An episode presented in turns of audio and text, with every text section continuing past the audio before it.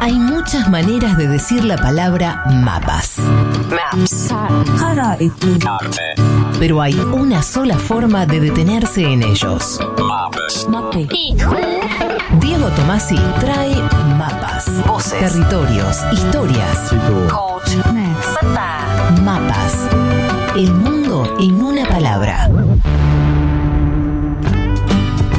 ¿Y a dónde nos vamos, Diego? Nos vamos a Islandia para contar una historia que es una de mis favoritas en todas las historias que involucran algún libro que haya leído.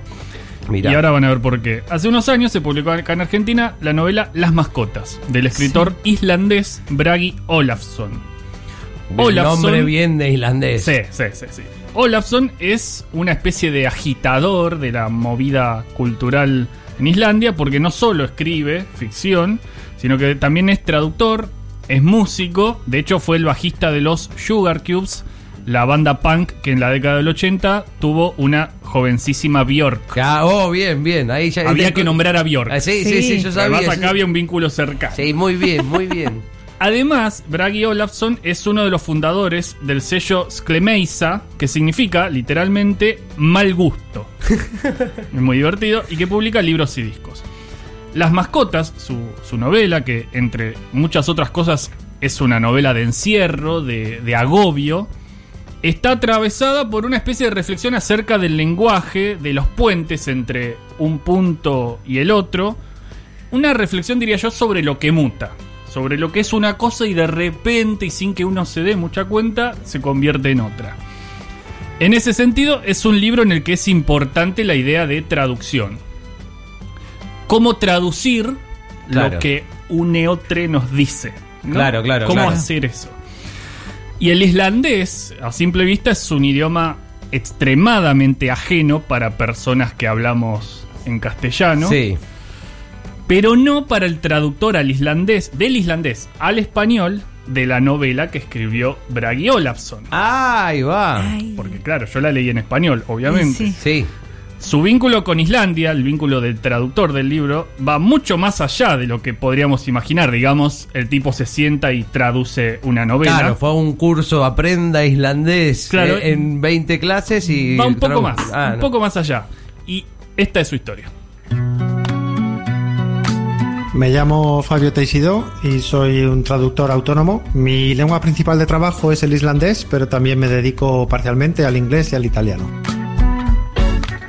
Nací en Zaragoza, en España. Me licencié en eh, geología. Después eh, me trasladé a Barcelona, donde me especialicé en vulcanología. Después di un cambio hacia las humanidades y en, en Barcelona me licencié en traducción e interpretación. Y mi interés por Islandia pues comenzó desde luego cuando ya era bastante pequeño. Me interesaba todo lo relacionado con la naturaleza de Islandia y recortaba fotografías de imágenes de Islandia, veía cualquier reportaje, cualquier documental que salía en la televisión. Me llamó mucho la atención desde, desde pequeño y que siempre pensé que querría conocer. La primera vez que fui a Islandia fue en el año eh, 2008, fui en verano y el objetivo en realidad era hacer simplemente un curso de islandés de verano que ofrecían en la Universidad de Islandia. En aquel entonces no sabía nada de islandés, así que simplemente quería pasar un verano en Islandia, ver un poco cómo era la lengua, eh, qué tal se me podía dar, si yo veía que era eh, factible estudiarlo y simplemente saber, tener una idea del cómo era el país para saber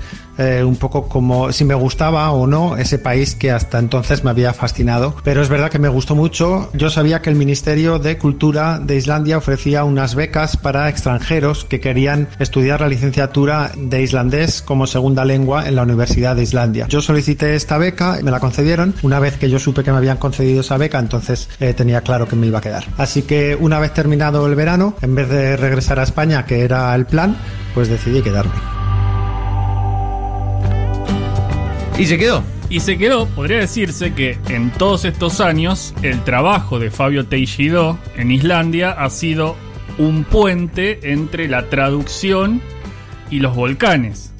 Porque estos dos ámbitos que muestran realidades muy distintas, además de las evidentes, son muy importantes en la vida de Fabio Teixidó, ¿no? Las diferencias, por ejemplo, hay solo tres traductores jurados de islandés y entre 8 y 10 traductores literarios Uf, Es poquísimo. Nada. Sí, en el mundo. En el mundo. poco y nada. ¿Pero qué? ¿Al castellano o en general? Al castellano. Al castellano, ok. Algunos están especializados en literatura antigua, otros en contemporánea y otros en las dos de estos últimos que nombraba. Ahora, la mayoría son españoles, además. También hay algún islandés que traduce al español. Que aprendió español, claro. En cambio, volcanes en Islandia hay muchos, son más de 200 Uh, en el territorio del país. qué peligro. Y al menos 30 de ellos, esto es más peligro, tuvieron grandes erupciones en los últimos 10 siglos. Uh, Ah, O sea que ahí, en un país que siempre, literalmente, puede estar a punto de explotar, un país con una, an- una lengua antigua y, y compleja, ahí en Islandia, vive y trabaja el español Fabio Teixidó. Realizo tres tipos de traducción principalmente. Por un lado, la traducción eh, literaria, y esa de momento pues la hago exclusivamente de islandés. Eh, hago también traducción eh, jurada de documentos oficiales, que esta también eh, la hago solo desde el islandés. Y también hago traducción científica para una revista científica española y sobre todo me encargo de los artículos de geología y de medio ambiente. En sí, te podría decir que la que más me interesa, la traducción de literatura, es quizá la que sea más un reto, quizá un poco la más, eh, la más difícil, pero también la más bonita probablemente. Pero tampoco te voy a engañar, eh, la traducción de documentos, la traducción jurada de documentos está mucho mejor pagada que la literatura o que la traducción científica. Creo que lo que más caracteriza a la lengua islandesa es un rasgo que se ha perdido en las otras lenguas nórdicas, en el sueco, en el danés o en el noruego, eh, que es la cuestión de las declinaciones. En islandés eh, hay que declinar las palabras igual que se declinaban también en latín. Hay que declinarlo absolutamente todo, los sustantivos, los adjetivos, los numerales, los nombres propios de persona, en fin, hay que declinarlo absolutamente todo. Y esto, en un principio, cuando empiezas a, a aprender islandés, te desmotiva bastante porque lo ves bastante difícil, incluso te abruman. Pero esto nos dificulta un poco a la hora de hablar, a la hora de leer eh, las declinaciones nos, nos molestan, por decirlo así, un, un poco menos porque es más fácil de entender. Si uno quiere hablar bien islandés y no lo quiere hablar como un indio, entonces uno tiene que declinar bien las palabras y eso es, eh, eso es un poco más difícil. En relación directa con los volcanes, trabajé los dos primeros veranos de mi estancia en Islandia, en la Universidad de, de Islandia, colaboré con ellos y sobre todo cuando estalló el volcán Eyjafjallajökull en, en 2010, pues eh, trabajé con ellos en el campo para recoger ceniza y, y analizarla en el laboratorio. Aparte, he colaborado en la base de datos terminológica multilingüe que se hace en la Universidad de Islandia, introduciendo algunos términos científicos relacionados con la vulcanología y con geología en general, términos científicos en islandés traducidos a otros idiomas. Por otro lado, lo que es eh, mi bagaje científico en vulcanología y en geología lo utilizo ahora eh, para trabajar como guía turístico eh, en Islandia. Ya hace unos cuantos años que combino un poco la traducción con el trabajo de, de guía turístico. Pues a los pasajeros que han venido conmigo les he intentado explicar la geología y el funcionamiento de los volcanes en Islandia.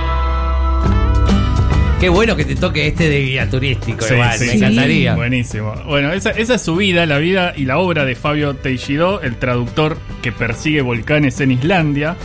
Esta historia empezó a partir de la novela Las mascotas de Bragi Olafsson, un libro en el que sucede una pesadilla muchas veces escrita en la literatura, la invasión del propio espacio, en este caso de una casa, por parte de alguien ajeno.